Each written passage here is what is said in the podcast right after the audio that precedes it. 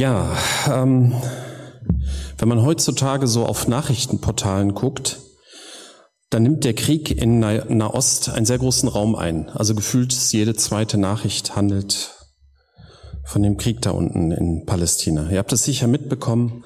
Hamas-Anhänger sind in Israel eingedrungen und haben Zivilisten ja, ermordet und auch entführt. Diese Leute haben sogar ein Jugendfestival überfallen und 260 Menschen zwischen 20 und 40 ermordet. Mich hat das schockiert und schockiert mich immer noch. Und jetzt ist die Rede von Rache. Der Israeli israelische Ministerpräsident hat ein hartes Vorgehen gegen die Hamas angekündigt. Jedes Hamas-Mitglied ist ein toter Mann. Und nun wird der Gazastreifen von Israel total blockiert. Kein Strom, kein Wasser, keine Lebensmittel einführen. Gestern kam ja noch die Nachricht, dass, äh, dass der Nordteil des Gazastreifens, dass der geräumt werden soll. Die wollen dann die Tunnel da zerstören, da unten drunter. Ähm, Im Gazastreifen leben über zwei Millionen Menschen und fast die Hälfte ist unter 18. Der Gazastreifen hat so eine Fläche nicht einmal von der Größe von Hamburg. 2005 hat Israel den Gazastreifen geräumt und alle Siedlungen dort geräumt und die Kontrollen den palästinensischen Behörden übergeben. 2006 gewann die Hamas die, Palas, die Parlamentswahlen und nach hin und her gab es einen Bürgerkrieg, wo die Hamas die Fatah, das die andere Palästinenserorganisation aus dem Gazastreifen vertrieb. Seitdem herrscht die Hamas im Gazastreifen und die Fatah über die Autonomiegebiete in Westjordanland. Es gab immer wieder Kämpfe und Anschläge aus dem Gazastreifen und israelische Gegenschläge. Die Hamas hat dabei sehr oft Zivilisten als Schutzschilde missbraucht, was sicherlich auch zu zivilen Opfern bei israelischen Gegenschlägen führte. Dazu wurden viele Rohstoffe und Ressourcen, die in den Gazastreifen eingeführt wurden, auch für, für die Raketenproduktion und auch für den Tunnelbau verwendet. Laut Wikipedia wurden 2012 über 60.000 Tonnen Beton, eigentlich für zivile Gebäude, für den Tunnelbau verwendet. Es gab übrigens seit 2006 auch keine Wahlen mehr im Gazastreifen. Das sind jetzt so ein paar Infos zu der Situation dort. Das meiste wusstet ihr wahrscheinlich schon. Wie geht man damit um? Ich muss gestehen, ich fühle da manchmal wirklich Aggression, wenn ich sowas höre. Nach meiner persönlichen Meinung ist Israel da ganz klar im Recht. Ich kann auch diese Rachegedanken, die von diversen die, äh, israelischen Politikern geäußert werden, nachvollziehen. Aber es ist eigentlich gar nicht wichtig, wie ich über die Situation denke. Ich bin weit weg und habe keinerlei Einfluss auf die Lage da unten. Und das soll heute auch nicht das Thema sein, welches Vorgehen der Israelis nun richtig oder angemessen ist. Wir haben keinen Einfluss darauf und da sollten wir, die wir weit weg sind, uns kein Urteil anmaßen. Betrachten wir lieber unsere eigene kleine Welt, in der wir uns bewegen und in der wir Einfluss haben. Wie gehen wir persönlich mit Rachegedanken um? Wir finden in der Bibel sehr wohl Rachegedanken. Es gibt eine Liste von sogenannten Rachepsalmen. Und zum Teil geht es gegen andere Personen, die dem Psalmisten übel mitgespielt haben. Zum Beispiel im Psalm 35, Vers 8. Deshalb soll sie der Untergang ganz unerwartet erteilen. Sie sollen sich in den Fallen verfangen, die sie mir stellten und darin umkommen. Teilweise wird in diesem Psalm auch um Schutz vor dem Feind gebetet. Zum anderen wird ihnen auch einfach nur quasi die Pest an den Hals gewünscht. Zum Beispiel im Psalm 55, Vers 16, der Tod treffe meine Feinde unvorbereitet, lebendig sollen sie hinunter in das Totenreich, denn das Böse wohnt in ihren Herzen. Manchmal gibt es auch Rachegedanken ganz allgemein gegen böse Menschen, im Psalm 58, 4 bis 9. Diese Gottlosen sind als Sünder geboren. Von Geburt an haben sie gelogen und sind ihren eigenen Weg gegangen. Sie sind giftig wie Schlangen. Sie sind wie taube Otter, die ihre Ohren verschließt, wie eine taube Otter, die ihre Ohren verschließt, sodass die Flöten des Schlangenbeschwörers nicht hören, wie kunstvoll der Zauberer auch spielt. Also das ist ein Bild, das versteht heute, glaube ich, keiner mehr. Naja. Gott zerschlage ihre Zähne, zerschmettere die Kiefer der jungen Löwen, Herr. Sie sollen verschwinden wie Wasser, das in der Erde versickert. Wenn sie ihre Waffen verwenden, sollen sie nutzlos sein. Wie Schnecken in der Hitze sollen sie austrocknen, wie eine Fehlgeburt sollen sie die Sonne nicht sehen. Gott wird sie fortjagen und vertreiben, schneller als ein Topf über offenem Feuer heiß wird. Hm. Hin und wieder wird das Unheil auch mit eigenen Fehlern verbunden.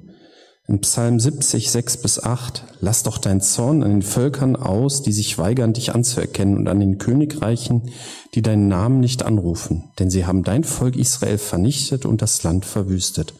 Rechne uns die Schuld unserer Väter nicht an, sondern erbarme dich bald wieder über uns, denn wir sind sehr schwach.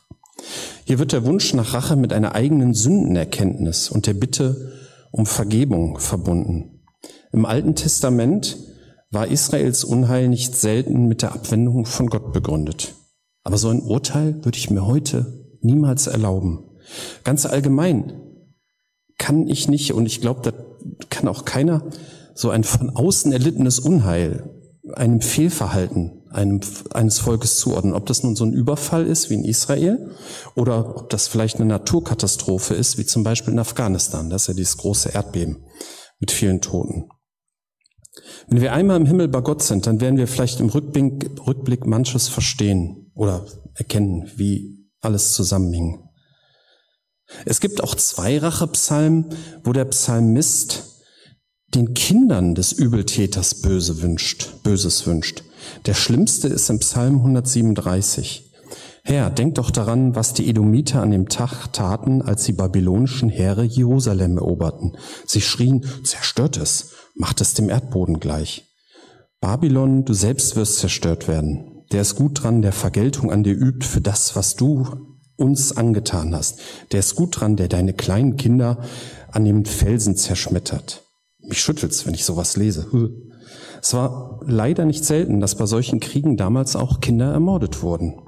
Und auch das damalige Israel hat sowas immer mal wieder mitgemacht.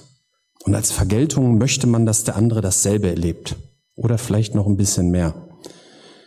Das alttestamentarische Auge um Auge und Zahn um Zahn ist da schon Eingrenzung einer persönlichen Rache, dass man nicht über das Erlittene hinausgeht und so eine Spirale der ansteigenden Rache auslöst. Ja, wie geht man mit sowas um? Wenn man Kommentare zu diesen Rachepsalmen liest, dann gibt es so unterschiedliche Interpretationen. Manche sagen, die Autoren nehmen prophetisch Gottes Gericht vorweg. Andere schreiben, dass solche Rachewünsche für die Zeit des Alten Testaments angemessen waren, für das Neue aber nicht mehr. Und wieder andere interpretieren, dass der Psalmist beschreibt, was die Sünder verdienen, ohne persönliche Rachegelüste. Also diese Aussage finde ich ein bisschen albern. Am plausibelsten erscheint mir der Gedanken, dass diese Autoren das wirklich gefühlt und ausgedrückt haben. Das sind ja keine Anweisungen zur Tat, aber in den Bibeltexten wird immer auch wieder die wahre menschliche Natur sichtbar und der Wunsch nach Rache gehört leider dazu. Trotzdem sind auch diese Psalmen Gottes Wort, wenn wir an die Inspiration der Bibel durch Gott glauben. Die Gefühle und die Persönlichkeit der biblischen Autoren ist ja trotzdem häufig im Text mit sichtbar. Was aber bei all diesen teilweise sehr befremdlichen Aussagen deutlich wird, ist, dass man Gott um Rache bittet. Viele stellen sich ja das Alte Testament immer so als so gewalttätig, rachsüchtig und so weiter vor. Aber es gab damals auch schon Gebote, die in die andere Richtung zeigen. Zum Beispiel in 3. Mose 19, 17 und 18. Hege in deinem Herzen keinen Hass gegen irgendeinen anderen Menschen, sondern weise ihn zurecht, damit du nicht seinetwegen Schuld auf dich lädst. Übe keine Rache an den Angehörigen deines Volkes und trage ihm nichts nach, sondern liebe deinen Nächsten wie dich selbst. Ich bin der Herr. Das ist ja einfach. Aber wie gehen wir denn mit solchen Gedanken um? Hier scheint das ja zumindest in Vers 18 noch ein bisschen auf das eigene Volk begrenzt zu sein.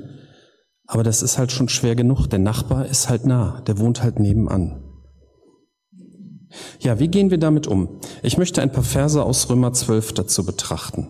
Ab Vers 9 beginnen allgemeine Anweisungen, wie man in der Gemeinde zusammenlebt. In Vers 16 bis 18 kommt dann, lebt in Frieden miteinander, versucht nicht, euch wichtig zu machen, sondern wendet euch denen zu, die weniger angesehen sind, und bildet euch nicht ein, alles zu wissen. Vergeltet anderen Menschen nicht Böses mit Bösem, sondern bemüht euch allen gegenüber um das Gute. Tragt euren Teil dazu bei, mit anderen in Frieden zu leben, soweit es möglich ist. Das sind ganz vernünftige Aussagen. Da wird, glaube ich, niemand wird denen widersprechen. Das ist eine Gute Grundlage fürs Zusammenleben. Aber dann wird es interessant, ab Vers 19 bis 21. Liebe Freunde, rächt euch niemals selbst, sondern überlasst die Rache dem Zorn Gottes. Denn es steht geschrieben, ich allein will Rache nehmen. Ich will das Unrecht vergelten, spricht der Herr. Handelt stattdessen so, wie es in der Schrift heißt. Wenn dein Feind hungrig ist, gib ihm zu essen. Wenn er durstig ist, gib ihm zu trinken. Und er wird beschämt darüber sein, was er dir angetan hat. Lass dich nicht vom Bösen überwinden, sondern überwinde das Böse durch das Gute. Und wir finden hier tatsächlich die Verbindung zu den vorhin erwähnten Rachepsalmen, nämlich dass Gott für die Rache zuständig ist. Rache und Rachegedanken wird hier scheinbar als etwas Normales angesehen, wo man sich aber bei der Umsetzung heraushalten soll. Im Gegenteil, man soll dem Feind sogar irgendwie Gutes tun. Ich glaube nicht, dass es hier um Naivität gegenüber dem Feind geht. Aber wenn er in Not ist, wenn er Hunger und Durst hat, soll man ihm helfen. Eigentlich sieht das ziemlich logisch aus, aber natürlich ist niemand so rational, dass er diesen Text einfach so umsetzt. Und der Feind wird sicherlich auch nicht in jedem Fall beschämt sein, aber er ist auch ein Mensch, an dem Gutes, was er erfährt, häufig nicht folgenlos vorübergeht. Wörtlich steht hier auch nicht beschämt, sondern, das ist in anderen Übersetzungen, du wirst glühende Kohlen auf sein Haupt häufen. Das ist ein Bild, das versteht man heute auch noch ziemlich gut. Lass dich nicht vom Bösen überwinden, sondern überwinde das Böse mit Gutem. Das ist eigentlich eines der Lebensziele eines Christen. Und das schaffen wir nicht so aus uns selbst heraus. Wir können unsere Gefühle nicht einfach so kontrollieren. Wir brauchen Jesus Christus und die Veränderung durch ihn, damit wir es wirklich schaffen, Rachegedanken, Rachegelüste an Gott abzugeben und das Gute zu suchen. In Rachegedanken ist man ja auch häufig gefangen und unfrei. Und wenn man Rache umsetzt, dann erzeugt man häufig auch ungewollte Kollateralschäden. Unser Verstand und unsere Erfahrung wissen das, aber ohne Jesus Christus können wir diese Gedanken nur schwer überwinden. Dazu gehört natürlich, dass man lernt zu vergeben, so wie auch wir Vergebung durch Jesus Christus erfahren haben. Und das kann die Basis für so ein Verhalten sein. Wie man ein Bibel, so einen Bibeltext äh, auf politischer Ebene umsetzt, weiß ich nicht. Ich finde die Umsetzung im persönlichen Leben schon schwer genug. Da werde ich mir nicht anmaßen, irgendwelche Lösungen für große politische Konflikte anzubieten. Insbesondere nicht für aktuelle. Also da finde ich das immer so, wenn dann so Kommentatoren da so ganz leichtfertig sagen, ja, was muss jetzt das passieren? Da denke ich immer so, hä? Aber okay. Ich fasse zusammen. Wir haben als Einleitung uns mal den, diesen Überfall der Hamas-Leute auf Israel angesehen, welcher den Wunsch nach Rache bei vielen ausgelöst hat.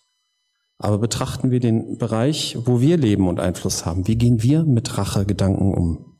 Wir haben einige Rachepsalmen in der Bibel betrachtet. Wir finden dort Rachegedanken gegen Menschen, die im Übel mitgespielt haben, allgemein gegen böse Menschen und auch erweiterte Rachewünsche gegenüber der Familie der Bösewichte. Die Rache wurde in diesem Psalm als Bitte bei Gott platziert. Auch nach Altem Testament ist Rache eigentlich kein richtiges Denken. Eigentlich ist das falsch, Rachegedanken. Aber man darf sie bei Gott abladen. Gott erklärt sich alleine für die Rache zuständig und unser Auftrag ist es, dem Feind in der Not sogar zu helfen.